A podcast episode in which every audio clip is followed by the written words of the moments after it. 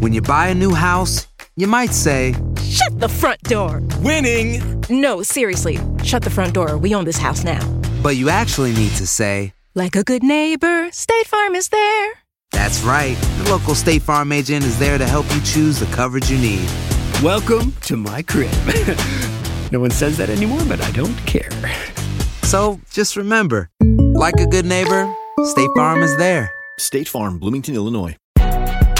Si no sabes que el Spicy McCrispy tiene Spicy Pepper Sauce en el pan de arriba y en el pan de abajo, ¿qué sabes tú de la vida? Para, pa, pa, pa. Cassandra Sánchez Navarro junto a Catherine Siachoque y Verónica Bravo en la nueva serie de comedia original de VIX, Consuelo, disponible en la app de VIX ya.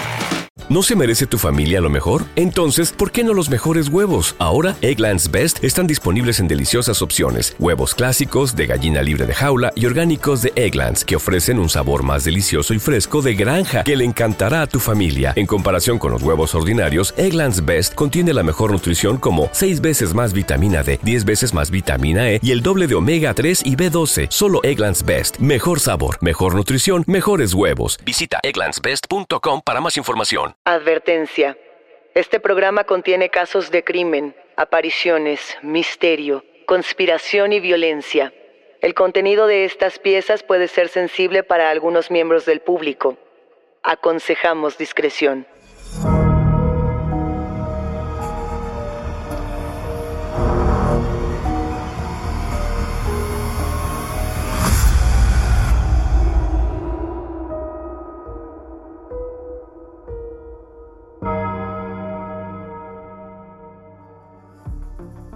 Saludos enigmáticos, bienvenidos, bienvenidas a esta conversación con nuestros especialistas en misterio.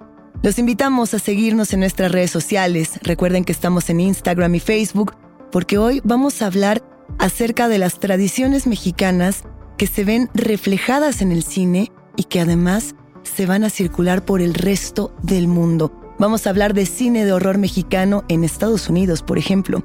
Y para hablar de este tema nos va a acompañar Abraham Castillo Flores, programador, curador y promotor del cine mexicano fantástico, siniestro y de horror. Recuerden que pueden escucharnos a través de la app de Euforia o donde sea que escuchen sus podcasts. También queremos compartirles que a partir de ahora pueden encontrar enigmas sin resolver en la página de YouTube de Euforia. Y no, no se olviden de suscribirse o de seguir el show para que no se pierdan ni un momento de Enigmas sin resolver. Enigmáticos, pensar en el cine mexicano de horror, en esta tradición que nos ha dado tanto, no solo a México, sino al mundo entero, es una maravilla por muchas razones. De entrada podemos pensar en todo eso que se ha contado de nuestras tradiciones, de nuestra historia, y que se ha visto plasmado para darle la vuelta al mundo. Podemos partir de ciertas películas o de ciertos mitos. Cuando yo era niña, por ejemplo, recuerdo mucho haber visto a Lucarda y haber perdido la razón, haber deseado ser, ser esta mujer vampiro. Recuerdo haber visto el cine de Tabuada, por ejemplo, y, y darme cuenta de que yo quería acercarme al horror. Muchas personas recuerdan las muchas adaptaciones de La Llorona. La Llorona será uno de esos grandes ejes para comenzar a hablar de cómo recibe el mundo este cine de horror mexicano.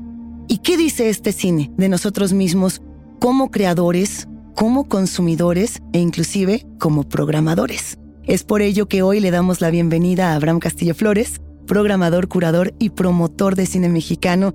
Sea fantástico, sea siniestro y sobre todo sea de mucho horror. Bienvenido Abraham, ¿cómo estás? Muy bien, encantado de estar con ustedes. Eh, saludos a toda la audiencia. Estoy encantado de estar contigo, Luisa. Eh, soy mega fan tuyo, entonces este, para mí es una deleite estar aquí. La admiración es mutua. Abraham, es muy emocionante conocer todo el trabajo que has realizado para compartir, para programar, para difundir, divulgar todo este cine mexicano de horror en otras latitudes, en todo el mundo. Partimos entonces, lo decíamos, de ciertas películas o de ciertas leyendas que, comenzaron a, a difundirse a lo largo de este planeta gracias al cine, como pudo haber sido en su momento, no lo sé, La Llorona, lo estábamos platicando.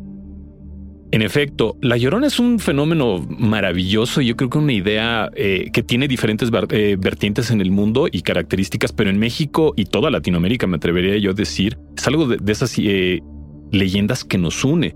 También no podemos olvidar que pues, La Llorona es fundadora del cine mexicano de terror. En efecto, hubo antes historias de terror, pero habían sido en cortometrajes. Y el primer largometraje, 1933, arranca eh, con nuestra madre dolorosa, me atrevería a decir esta leyenda que existe aparte desde la época prehispánica. Hay gente que siempre hablan de, La Llorona ya en su versión como colonial, pero a mucha gente se le olvida que estaba Cihuacoatl, que era esta eh, mujer serpiente y que ella era la patrona, ella era la protectora de las mujeres que habían muerto en el parto y la patrona de la guerra y el sacrificio humano. Y ella, perdón, era uno de los, eh, ella eh, aparecía esta, mm, esta figura y ella tenía un grito que era, ay mis hijitos, ¿a dónde los he de llevar? Y dicen que era parte de estos este, portentos de lo que iba a venir con la conquista. ¿No? Y luego ya esa, esa, digamos, esa figura se transformó en eh, el espectro blanco que recorría las calles de la Ciudad de México gritando, ¡ay, mis hijos! ¿No? Pero ya en la época colonial. Entonces a mí me parece fantástico que de pronto estas historias que las tenemos tan antiguas desde nuestra época prehispánica se transformó también en, en, la llorona que conocemos todos a través, ya sabes, esta historia de la mujer indígena que fue seducida por un conquistador, luego la dejó, eh, ella le dice, tienes que venir y reclamar a tu hijo porque claro, estaba embarazada ya. Dice, si no regresas, este, voy a matar al hijo y luego me mato yo. El hombre se va y ella ahoga al niño. Eh, hay gente que dice que en el lago de Texcoco, eh, dependiendo de a quién, le, a quién leemos, y aparece el espectro de ella gritando, ¿no? Por, por este niño ante el dolor de haber matado al hijo. Que por lo mismo es muy simbólico, Abraham, pensar en cómo esta tradición y esta suerte de sincretismo cultural es la primera película de horror mexicana. O sea, cómo tomar esta historia como tal para volverla una de las primeras historias que queremos contarle al mundo. Porque finalmente, desde mi punto de vista, y no sé si tú lo compartes, el cine es una herramienta para contarle a la sociedad lo que está ocurriendo en un momento, en un punto, y elegimos esta. ¿Por qué no elegimos otra? ¿Por qué fue La Llorona esa primera historia que dijimos hay que contarla? Yo me atrevería a decir, como bien dijiste tú, es que son, eh, es el sincretismo todo lo que maneja y bueno, la profunda dolor, injusticia y trauma. Y bueno, La Llorona es este perfecto eh, vehículo para hablar no solamente de la mujer, de los miedos que le tenemos a la mujer, pero también de esta idea de la mala madre y de la mujer que ha sido traicionada y, humillada. ¿no? Entonces es una idea que digo, y es aterrador que siga tan vigente porque parece que no hemos aprendido nada, pero que podamos utilizar esa, esa mitología para poder eh, hablar de ello a través de los años y te digo que es, yo digo, es un pilar fundador del cine mexicano de terror, 1933. Ahora que mencionas este tema de las mujeres, yo me pregunto si el cine de horror mexicano y sobre todo el que estamos compartiendo en otras latitudes es muy femenino. No sé si en tema de directores, porque sé que tenemos en su mayoría directores varones, que es algo que ocurre en todo el planeta, pero sí las historias, ¿no? Eh, arrancamos diciendo, por ahí está Alucarda, por ahí están muchas mujeres plasmadas en, en el cine de Tabuadas y pensamos en Veneno para las hadas, Hasta el viento tiene miedo, todas estas películas, son mujeres, la llorona, son estos emblemas de nuestra historia. El horror en el cine es femenino. Yo creo que sí. Hay una cosa muy importante en el cine mexicano sobre todo. La presencia femenina es una constante, pero sobre todo por el miedo que nos que, provocan. Y, son las brujas, ¿no? Las, este, las que se juntan con el diablo, las que tienen, pues digo, son las que dan vida. Ese, misterio creo que es algo que no ha logrado absorber bien el hombre todavía, ¿no? Y ante ese milagro, pues también hay mucho miedo. Y, y, decías tú de la presencia de directores. La historia del cine mexicano de terror hay cuatro, cuatro directoras. Solamente cuatro. Solamente cuatro. De largometrajes hay solamente cuatro. ¿Quiénes son estas cuatro mujeres? Y a mí me parece fantástico que la primera es Doña Isela Vega, que es conocida por muchas cosas, pero poca gente se acuerda de esto. Ella produjo, coescribió y dirigió la primera película mexicana eh, de terror dirigida por una mujer, que es aparte un folk horror, ahora que está tan de moda esto, eh, y que la hizo en 1986 con una bruja de, de veras, Doña Irma Serrano, que luego si quieres te platico esa historia que fue fantástico. Cuéntanos, por favor. Pero eso pasó en el 86. Tuvo que pasar el siguiente siglo para que apareciera eh, eh, una, una mujer. Lorena Villarreal con Las Lloronas en el 2004, si no mal recuerdo. Pero imagínate, todo ese tiempo pasó. Entonces, bueno, estuvo eh, Lorena con Las Lloronas, eh, luego estuvo Isa López con Los Tigres no, eh, no, Tienen Miedo, aquí le llaman Vuelven, y ahora Michelle Garza con, con, con Huesera. Cuatro, imagínate. Es, digo, es también aterrador pensar cómo no es que ha habido más eh, mujeres que están haciendo terror, pensando aparte de lo importante y la presencia femenina que dices tú en las películas de terror, que es una constante. A ver, pero ya mencionaste Irma Serrano y no nos podemos ir sin saber cuál, cuál es la historia detrás de, esta película, Isela Vega Irma Serrano. Doña Irma. Doña Irma Serrano es una fuerza de la naturaleza en el espectáculo y aunque tal vez ahorita no nos acordemos de ella y mucha gente, al menos hoy día, se la voltean a ver como con... se ríen de ella, no había nadie como ella. Ella empieza como cantante eh, en los 60, cantante de ranchero, y trae una energía fuerte de yo no voy a. Hay tiene, un, tiene un libro increíble que se llama Calzón Amarrado, que es este, su biografía, donde habla cómo nace este personaje de, de, la tigresa y es de Comitán Chiapas. En algún momento dice que le, hicieron un exorcismo a los siete años toda una serie. Ella siempre muy aguerrida, decía lo que quería y tuvo muchos problemas para entrar en el mundo del espectáculo. Ella eventualmente eh, logra este, su cometido, que era ser una estrella de, como cantante, empieza a empujar su carrera como, como actriz y no podemos olvidar que sí, en efecto, doña Irma era practicante de la brujería y lo decía abiertamente sin ninguna vergüenza.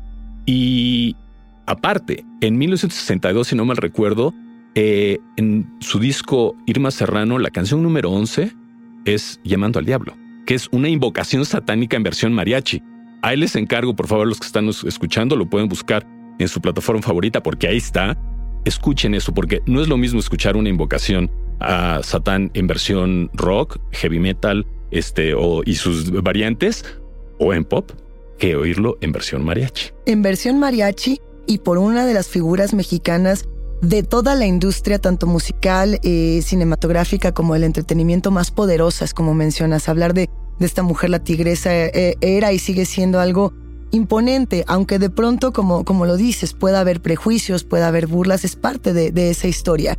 Y, y, a mí me llama mucho la atención pensar en todas esas leyendas, ¿no? Que de pronto tenemos en el detrás de cámaras del cine y todas esas cosas que de pronto nos estamos llevando a otras latitudes. Esa es parte de tu trabajo, Abraham. Tú te has encargado ya desde hace una buena temporada de ver todo el cine de horror en México y de decir, yo les voy a contar de qué se trata. A mí me pasó una cosa increíble. Yo trabajé como programador del Festival Mórbido durante 12 años y fue, yo creo, de los periodos más felices de mi vida. Y me vi, eh, me enfrenté a las filmografías de todo el mundo y eso, cada año yo de pronto decía, ¿y aquí qué estamos haciendo? ¿Cómo estamos haciendo? Me tocó este periodo fantástico de el surgimiento de terrores, eh, de, directores de terror maravillosos, que son los que están ahorita rompiéndola en todos lados. Y, me hizo cuestionar mucho, pero ¿de dónde viene esto? ¿No? ¿Quiénes eh, de alguna manera fundaron este cine de terror? Porque aparte, históricamente, pues la crítica, los historiadores siempre han visto el género de terror como algo menor, algo de lo cual hay que eh, avergonzarse, medio pedir perdón. Y yo dije, hay más, no puedo, o sea, no puede ser. Y entonces me entró pues, esta ansia de estar investigando, ponerme a leer, volver a ver las películas. Y la verdad me abrió un mundo fantástico y que también me hizo cuestionar mucho también mis propios prejuicios que yo tenía. Porque cuando estaba chiquito me acuerdo que las veías y decías, ay, es que los efectos están cuchos o esto está ridículo. Y entonces, pues nada, las veías con otros ojos. Con el tiempo me di cuenta que estaba mal, que había que había verlo con otros, con otros ojos y dejar esos prejuicios atrás. Yo descubrí un tesoro. Yo así me siento. Y, al descubrir ese tesoro dije, esto lo, quiero compartirlo, la gente tiene que saber. No podemos olvidar, eso es una cosa, no podemos olvidar toda esta gente que creó estos mitos que aparte, y me queda claro, siguen vigentes. No respires. Regresamos a Enigmas sin resolver. Si no sabes que el Spicy McCrispy tiene Spicy Pepper Sauce en el pan de arriba y en el pan de abajo, ¿Qué sabes tú de la vida? Para pa pa pa. Cassandra Sánchez Navarro junto a Catherine Siachoque y Verónica Bravo en la nueva serie de comedia original de Vix, Consuelo, disponible en la app de Vix ya. ¿Te preocupas por tu familia? Entonces, ¿por qué darles solo huevos ordinarios cuando pueden disfrutar de lo mejor? Eggland's Best, los únicos huevos con ese delicioso sabor fresco de granja, además de la mejor nutrición, como 6 veces más vitamina D, 10 veces más vitamina E y 25% menos de grasa saturada que los huevos regulares, además de muchos otros nutrientes importantes. Así que, dales los mejores huevos. Eggland's Best, mejor sabor, mejor nutrición, mejores huevos. ¿Quieres regalar más que flores este Día de las Madres? The Home Depot te da una idea. Pasa más tiempo con mamá plantando flores coloridas, con macetas y tierra de primera calidad para realzar su jardín. Así sentirá que es su día todos los días. Llévate tierra para macetas Bigoro por solo $8.97 y crece plantas fuertes y saludables dentro y fuera de casa. Recoge en tienda y sigue cultivando más momentos con mamá en The Home Depot. Haces más, logras más. Más detalles en homedepot.com diagonal delivery. Yo sé que, por ejemplo, cuando pensamos en películas como las de Pedrito Fernández con las muñecas embrujadas, la primera reacción es reír y decir, qué malos efectos, qué malas historias. Esas películas de las que pronto decimos qué malos efectos y qué malas historias son las que se volvieron parteaguas para crear mucho del cine norteamericano que vemos actualmente. Eh, enigmáticos, les contamos brevemente que el Festival Mórbido es un festival mexicano que se ha encargado desde hace ya muchos años de poner a nuestro cine, sea de cualquier latitud, sobre la mesa, de decir, este que es nuestro cine de horror es para todas y para todos, y lo han hecho de una manera magistral. Y a partir de ello, Abraham, has justamente generado un puente, eso me llama mucho la atención, has generado un puente para decir, podemos conocer todas estas historias y darle la profundidad que merecen. Tantas personas que nos han dicho que la literatura de horror, que el cine de horror son géneros menores, que son eso que no cuenta, que son eso que debemos prácticamente echar debajo de la alfombra para después hablar de los premios, hablar de la academia desde lo alto y lo intelectual. Y hemos probado que, que no es así, que de hecho la academia está muy interesada en estos temas. Es que aparte es claro, todo eso que uno esconde, todo eso que uno reprime, son las cosas que regresan y te muerden las nalgas después. Es bien importante hablar de eso y creo que es a mí lo que me apasiona del, cine de, de, cine de terror y la literatura, o sea, el, del género, ¿no? De esas cosas que tratamos de reprimir, que nos tratamos de esconder, porque e, es, difícil y hay muchas cosas que, preferiríamos este, olvidar, pero el cine de horror y el, género en, particular nos permite ver ese espejo desde la protección de la ficción y que a lo mejor nos deja algo que nos ayudará en nuestra vida, yo creo. Y los que hemos tenido experiencias curiosas o raras, este, nos hace sentir que no estamos solos. Y yo creo que eso es bien importante. Una de las cosas que a mí yo más agradezco de todo mi labor dentro del género es que me he dado cuenta cuánta gente le gusta esto, cuánta gente aprecia esto y más importante, que no todos son iguales. No, no hay esta cosa de que se identifican y que se ven igual y que todos estamos de negro. Hay de todos colores y sabores. Esa variedad y esa conocer eso, a mí es de las cosas que más eh, gusto me da y ahora tengo amigos y amigas que adoro, que yo creo que si no hubiera abiertamente entrado en esto, no hubiera conocido. No nos hubiéramos conocido. y esa es la, gran maravilla de encontrarnos en el horror y de encontrarnos en distintos países, en distintas regiones. Eh, la gran mayoría de los enigmáticos que se encuentran con nosotros están en Estados Unidos. Son personas latinoamericanas que viven en Estados Unidos y, y tienen otro tipo de miedos, de inquietudes, de realidades, de cosas que les suceden. ¿Cómo llega, por ejemplo, este cine a estas audiencias, a las audiencias que viven en Estados Unidos y que consumen cine de, tantas, digamos, raíces, cine de horror con tantas calidades distintas. Hay una cosa que no hay que olvidar. Cuando eres eh, inmigrante, dejas tu país, yo creo que esta búsqueda por raíces, por cosas que te alejen, que te acerquen al país que dejaste, se vuelve una necesidad. Y Desde la nostalgia, por ejemplo, la melancolía, totalmente. la añoranza. Y, y, también para reconectar con cosas este, primarias. Y eso es una cosa bellísima del, cine de terror mexicano, que aparte, tú hace rato decías como de las películas de Pedrito Fernández y eso, dependiendo de la edad que tengas, lo que viste de pequeño que te asustó, te deja, te tatúa el subconsciente, no se te olvida. Y aunque hoy día te puedas reír de la muñeca o del vampiro o del monstruo, en ese momento, cuando estabas chiquito, te cagabas de miedo y sigue y no se te olvida. Y eso es precioso, poder reconectar con eso, con esas emociones primarias, creo que es importantísimo.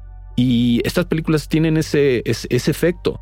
Y, por ejemplo, ahora que tuve la maravillosa experiencia cuando el Museo de la Academia eh, en Los Ángeles eh, me invitó a curar este ciclo de México Maleficarum para justamente hacer una revisión del cine mexicano de terror, pero que aparte hablaba de Satán, de la magia negra. Así es. Eh, y nos clavamos mucho en, ese tema y nos, nos, dimos cuenta que había una filmografía no solamente vasta, sino muy rica y llena de ideas que siguen vigentes hoy día y donde, por ejemplo, justamente podíamos incluir la película de Isela Vega, Las Amantes del Señor de la Noche, que aparte estaba perdida la película, eh, no se había visto en años y esta, esta aventura, esta, esta oportunidad que, que abrió la academia permitió que se rescatara la película. ¿Qué películas tienen que ser rescatadas?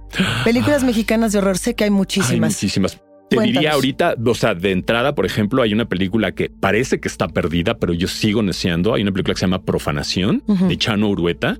Es de los, creo que es del 34, es 33 o 34 y es una historia que sucede en México 1933, o sea, de esa época. Eh, y hay unas joyas aztecas que tienen una maldición. Y entonces la película va de las diferentes gentes que tocan estas joyas y cómo les cae la maldición.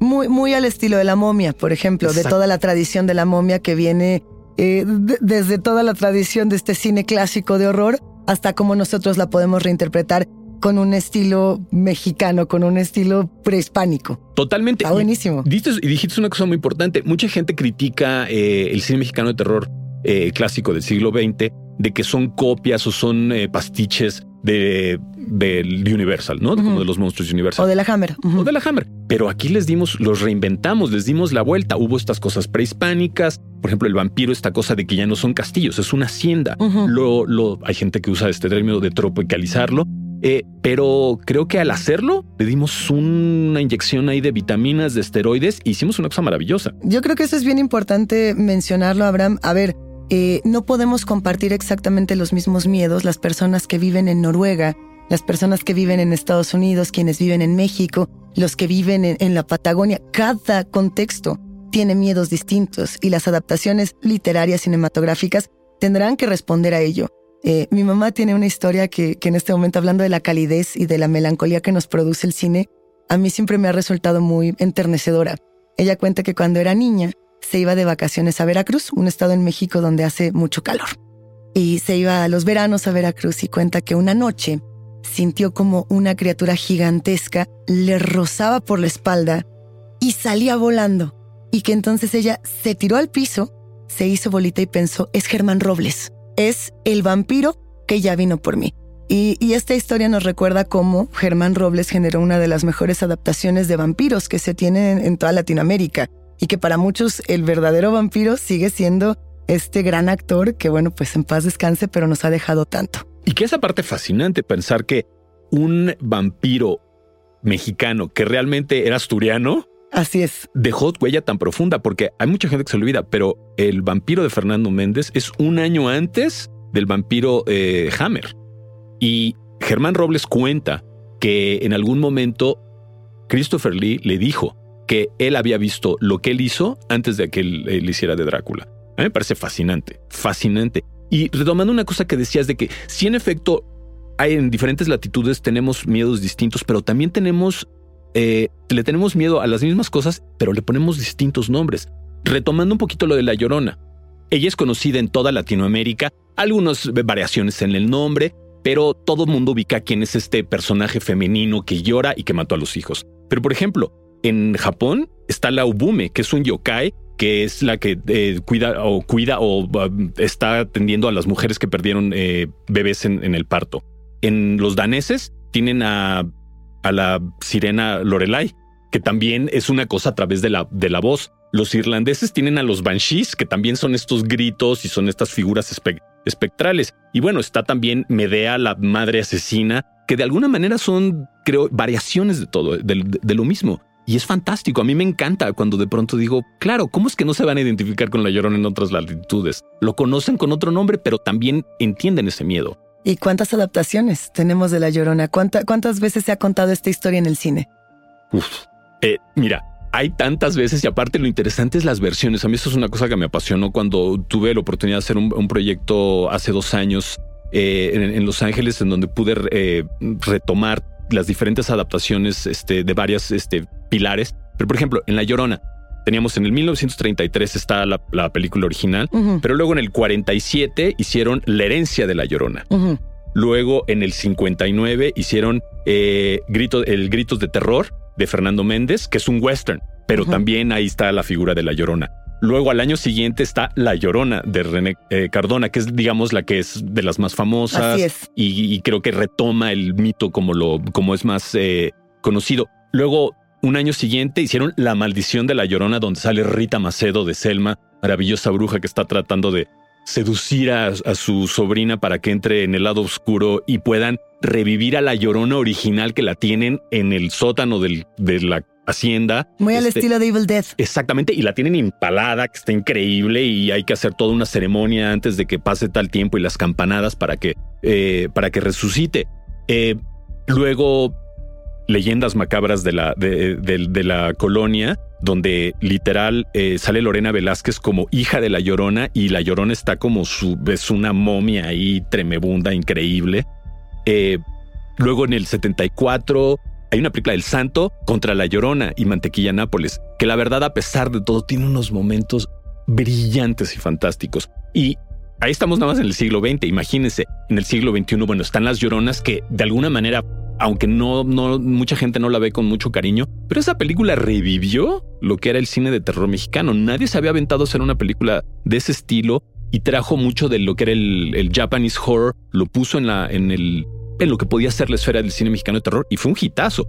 Creo que fue gracias a esa película que luego hubo las condiciones para que llegara a lo que creo que es la el resucitar de la llorona cinematográficamente a full, que fue Kilómetro 31 eh, de Rigoberto Castañeda.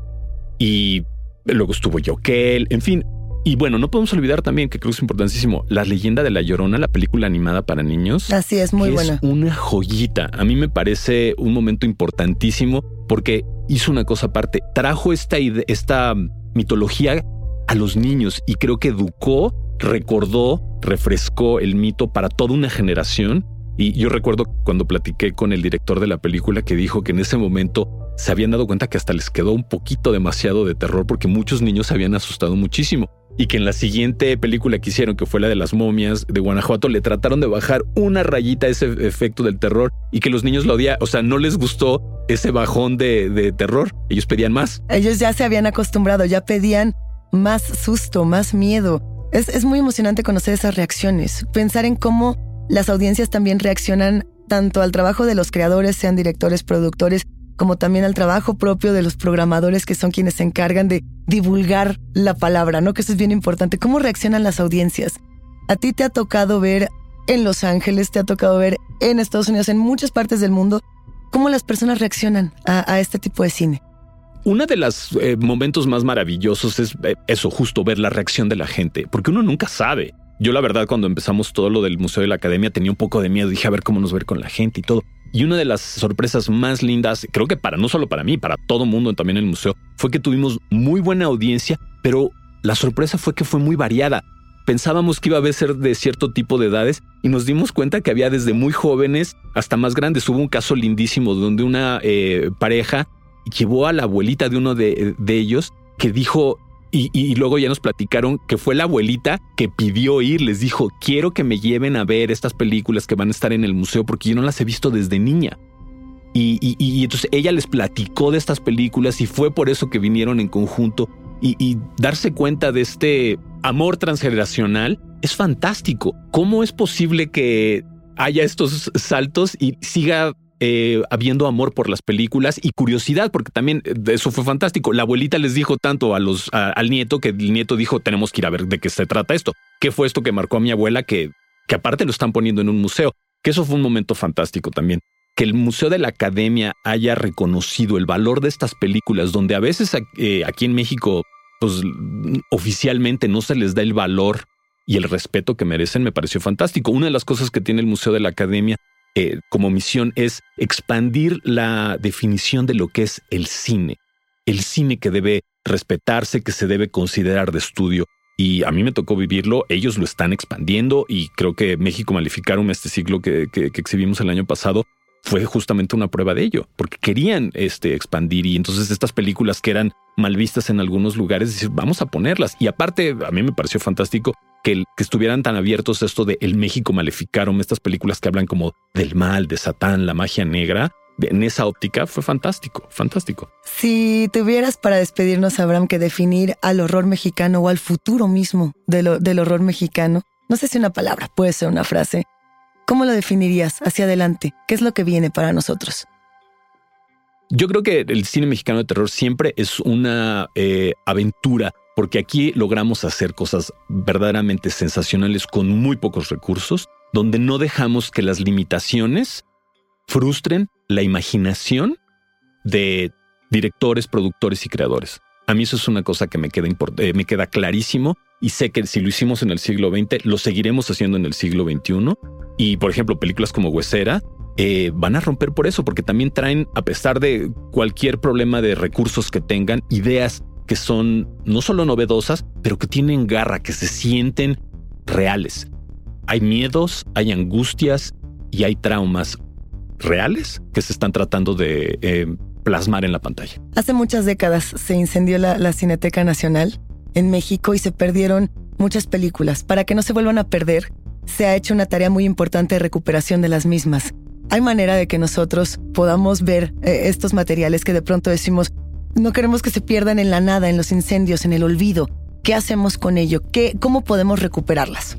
Yo te diría, hay, muchas maneras, digo, afortunadamente ahorita con eh, la explosión de los streamings, hay muchas eh, plataformas que están tomando, retomando el cine clásico de terror y lo más curioso, y el cine mexicano en general, y que aparte está gratis, que eso es una cosa que yo sí les invito a todos nuestros escuchas a que chequen sus plataformas porque hay mucho cine mexicano clásico ahí, pero también las compañías de Blu-rays, la de boutique, tanto de Estados Unidos como de Europa, recientemente se dieron cuenta de la maravilla que representa este cine. Yo a partir de estas, este, pues de este trabajo que he estado haciendo, estoy colaborando con varias este, compañías que se están dedicando a esto, a sacar, por ejemplo, próximamente voy a venir una caja tabuada en donde van a lanzar Veneno para las Hadas, Rapiña y Más Negro que la Noche, restauradas, con textos, eh, hay ahorita un proyecto también para eh, películas este, de Alameda para que se lancen este, en una caja. Creo que es fantástico eso que dices, no solamente que se vean en los streamers, pero también estas eh, cajitas donde podamos tener special features, podamos este, retomar las historias y hablar con los especialistas mexicanos. Uno de mis, eh, una de mis obsesiones ha sido en trabajar con estas compañías extranjeras es también invitar a que el público de, de otros países descubra todos los historiadores, cronistas y, gente obsesiva como nosotros, que queremos que no se pierdan estas historias. A mí eso es algo que me, que me parece fantástico. Tenemos que retomar, no debemos olvidar, porque ¿cómo podemos pretender escribir un futuro si olvidamos de dónde venimos, si olvidamos de lo que han hecho antes nuestros, este, nuestros creadores, nuestros este, artistas? Es así, es así. Y, y, nos despedimos precisamente con, con esa frase y con ese ejercicio de defender la memoria del cine mexicano de horror y defender el trabajo de tantas personas que se encuentran detrás. Abraham, mil gracias. ¿Cómo te encontramos en redes? Aullidos Panteoneros en Instagram, Aullidos P en Twitter y pues eh, me encantará este, si alguien tiene alguna pregunta, cosas, ahí estoy y bueno, tratando siempre de tener noticias sobre estas nuevas aventuras, eh, ya sea en exhibición cinematográfica o cosas de Blu-ray o otras aventuras eh, para promover el cine mexicano de terror. Ahí está Abraham Castillo Flores, programador, curador y divulgador del cine mexicano en todo el mundo. Enigmáticos, la conversación con nuestros especialistas en misterio ha terminado, pero siempre hay otra grieta que investigar junto con ustedes. No se olviden de seguirnos en nuestras redes sociales, nos encuentran a través de Instagram y Facebook. También queremos compartirles que a partir de ahora pueden encontrar enigmas sin resolver en la página de YouTube de Euforia. No dejen de suscribirse. Yo soy Luisa Iglesias y ha sido un macabro placer compartir con ustedes enigmáticos. Recuerden que pueden escucharnos en la app de Euforia o donde sea que escuchen podcast. Denle follow o suscríbanse al show en donde sea que nos escuchen y así no se pierden ni un momento de enigmas sin resolver.